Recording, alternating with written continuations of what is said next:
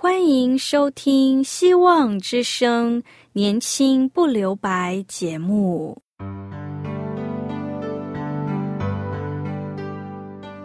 时间是匆促的，岁月流逝，一去不返。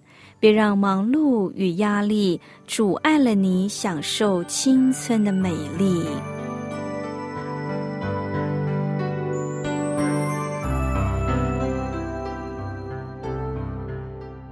亲爱的朋友，您好，我是启慧。如果日常生活几个方面的压力与烦恼令你透不过气，此刻，给自己一个悠闲的空间，将心门打开，让启慧为你打打气、暖暖心。让我们在这短短的三十分钟与主爱相遇，使年轻不留白。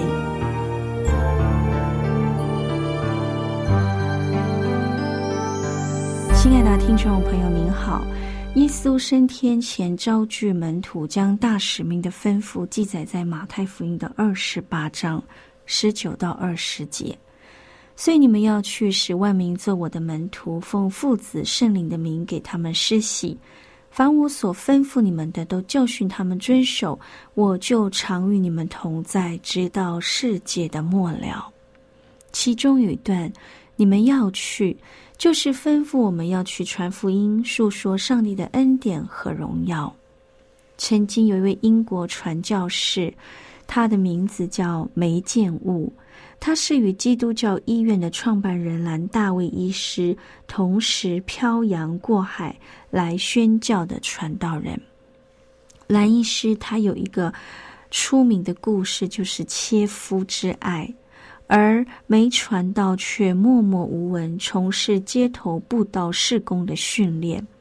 但是在一百多年前，就有一位教会的长老遵行他的教导，在炎热的夏天，背后插着一根很茂盛的树枝遮阳，沿路敲锣打鼓，大声疾呼：“上帝的儿子迷路了，派我来寻找。”当时很多人就很单纯的围在他的身边，聆听他述说上帝奇妙的荣耀和恩典，最后进入教会受洗，直到今日都有好几代基督徒家庭了。感谢主！然而人未曾信他，怎能求他呢？未曾听见，怎能信他呢？没有传道的，怎能听见呢？可见信道是从听道来，听道是从基督的话而来。有人看似默默无闻的传道，但却激励了许多人委身传扬福音的使命，人才有机会信主。保罗曾经说：“我传福音原没有可夸的，因为我是不得已。若不传福音，我便有祸了。我若甘心做事，就有赏赐。”若不甘心，责任却已经托付我了。所以，传福音是每个基督徒一生必须要做的很重要的事。曾经有一本书叫《使命被召》，有一段讲到为耶稣多得一人的故事。这是讲到华克里牧师作者本身描述他父亲晚年弥留之时的事。他的父亲做传道人五十多年，大半时间都在乡间的小教会服侍。虽然是个平凡的牧师，却有个有使命的人。他最喜欢做的事，就是带领义工队到世界各地为小教会建造教堂，帮助他们传扬上帝的福音。他一生在全世界各地。共建造了一百五十多间教堂。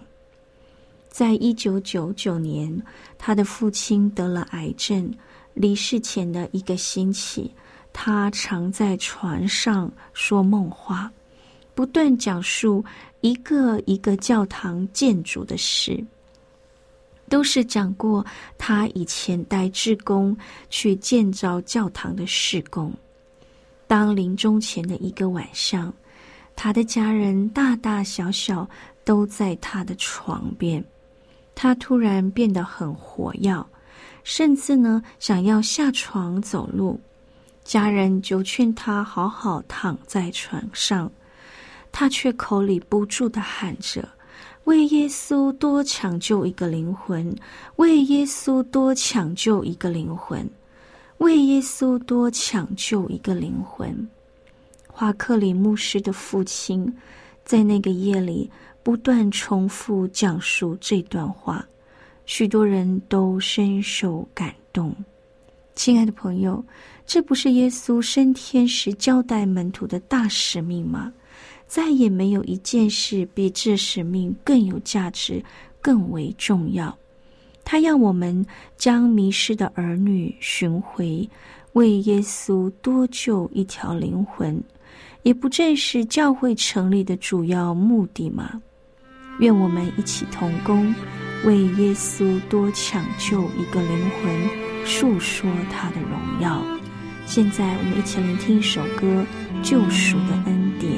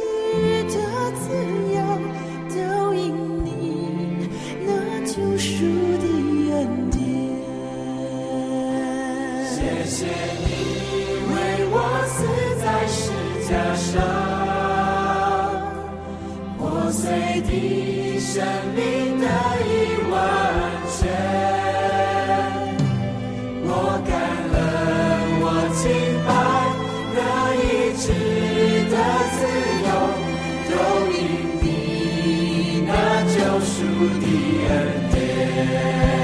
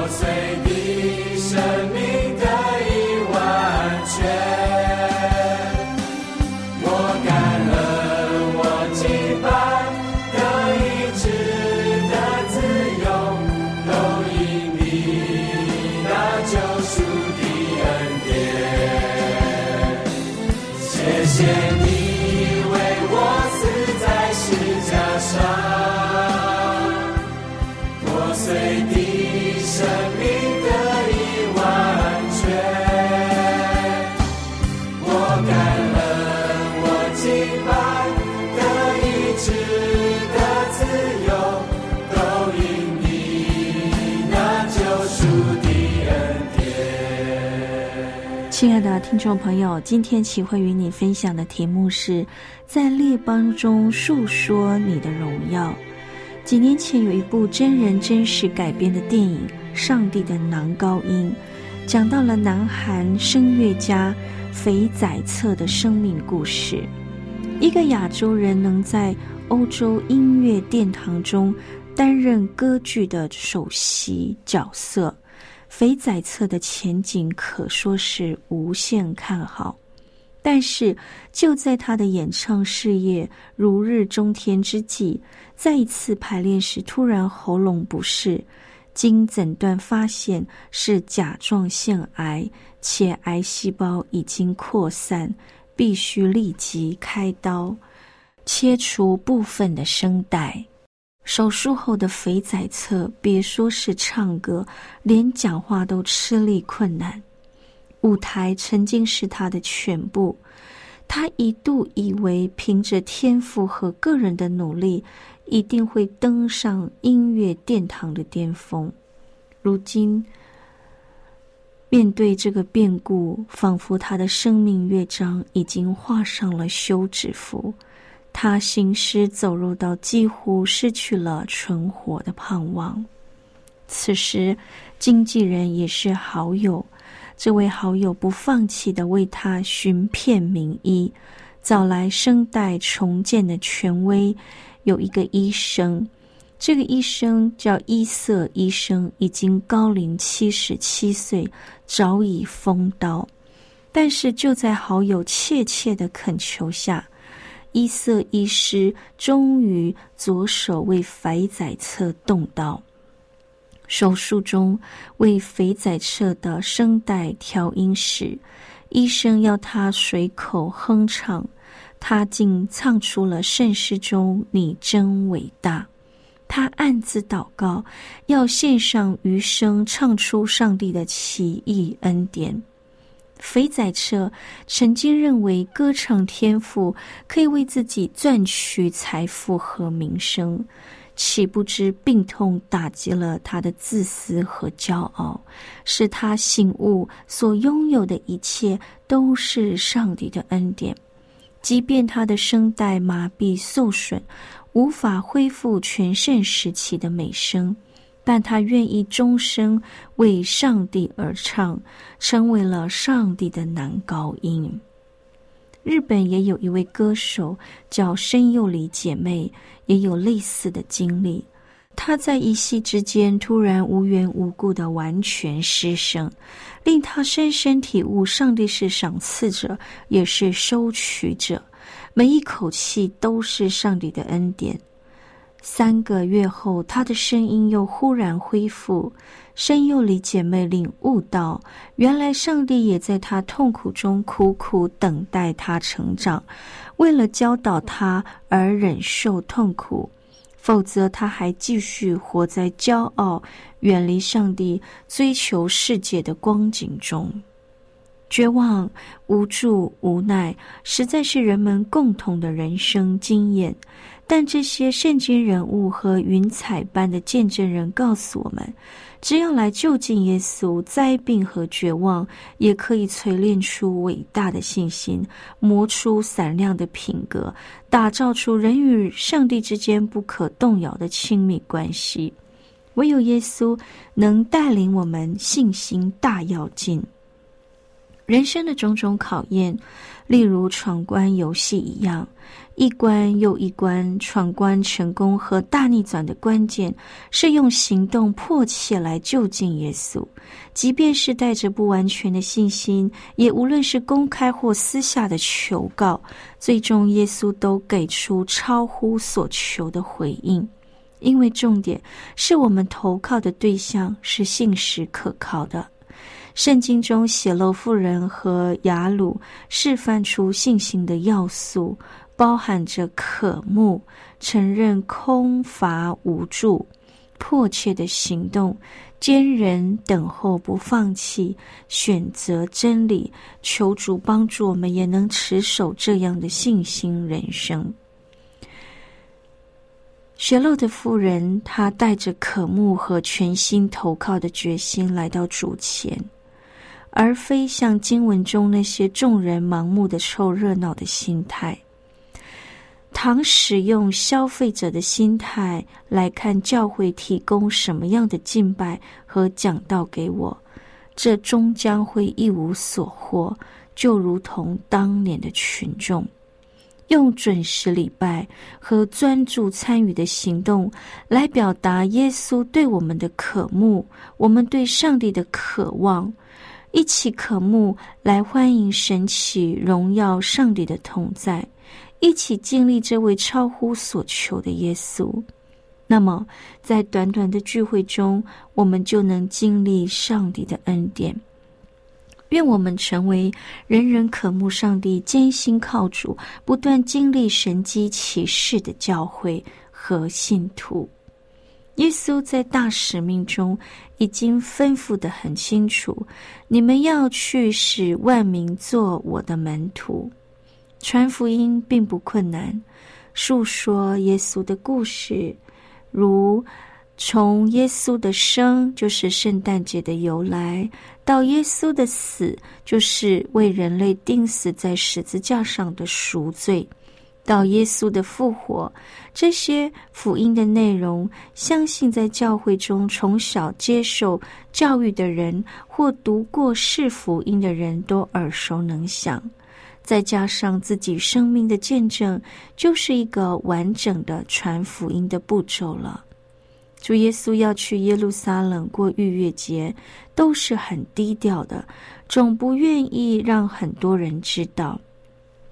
但是，在约翰福音的第七章第十节，也是在最后的时候，他却是以一种非常高调、很隆重的方式进入耶路撒冷，因为时候到了，就是要完成上帝所托付使命的时候了。耶稣很清楚，他去耶路撒冷，将要为救赎戴罪的羔羊牺牲流血，将世人的罪孽除去，将承受极重的痛苦。如果你知道自己只剩下五天的时间可活，请问你会怎么样做呢？四本福音书中都用很长篇的篇幅来记载。主耶稣的最后几天，主耶稣很清楚的知道，他进入耶路撒冷所要面对的是一条死亡的道路，他必须承受许多人的逼迫，他会被卖、被抓，他所要走的是一条十字架的苦路。然而，他仍然做他应该做的事，就是会让人纪念有意义的事。我们看见他圣洁圣殿，是为了要让上帝的圣洁的上帝进入人中；他辨明真理，为了让人明白上帝国的原则；他设立圣餐，是要向学生表明他就是上帝逾越节的羔羊。他颁发新的命令，并且亲自为门徒洗脚，来显明诫命最大的价值就是谦卑又真实的爱。耶稣在克西马尼园的祷告，我们看见了主耶稣完全的顺服，为了要完成上帝所托付的使命，他甘愿走上十字架的道路。亲爱的朋友。耶稣被钉十字架那天，有一个莫名其妙从罗马的黑牢里被释放出来，走在耶路撒冷，发现平时车水马龙的街道，今天变得冷冷清清。随时找了一个人来问，那个人看到他大吃一惊：“你不知道今天是罪犯钉十字架的日子吗？”一大堆人跟着背十字架的罪人，已经往各个他的山上去了。此时他恍然大悟，被释放时听狱主说，已经有人带他去钉十字架了。一时好奇心大起，沿各个他山上爬去，终于气喘吁吁的到达山上。看见山姿十字架，一眼认出两边正是他朝夕相处的狱友。中间那个人他不认识，他说一定是带我钉十字架的恩人。他一时心中油然感恩之心，走到他的石架前跪下致谢。他看到耶稣头戴金冠，手脚被钉的身体也遭鞭打，血流满身，并被兵丁用枪刺入肋旁，血水直流。他听到耶稣十字架上的第一句话：“父啊，赦免他们。”因为他们所做的，他们不晓得。他顿时良心发现，怎么有人为他待定在十字架，又为他们请求？于是他非常的感动，激动不已。最后，耶稣十字架的另外六句话，他根本无法听到。几年后，在小亚细亚有一个传道人，正在台上在列邦中述说他的荣耀。他说：“他为我死，他为我活，感动了千千万万人归向耶稣基督，成为了初代教会伟大的传教士。他就是巴拉巴。”亲爱的朋友，你愿意尽其所能的？有一个基督徒的责任，在各处宣扬上帝的福音吗？愿我们有这样的感动，透过圣经在列邦中述说上帝荣耀的器皿。我们一起聆听一首歌，《陪我走》。我不用再逃避，我不用再难过，在这世上，我并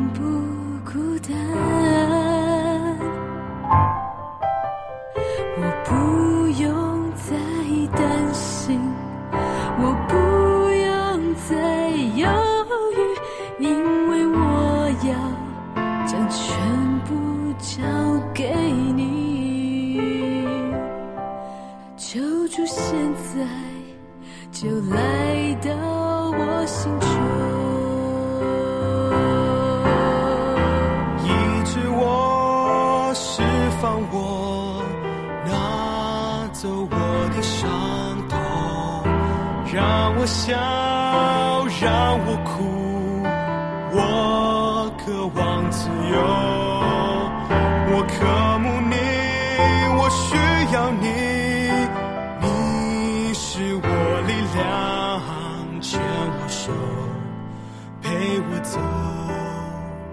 这人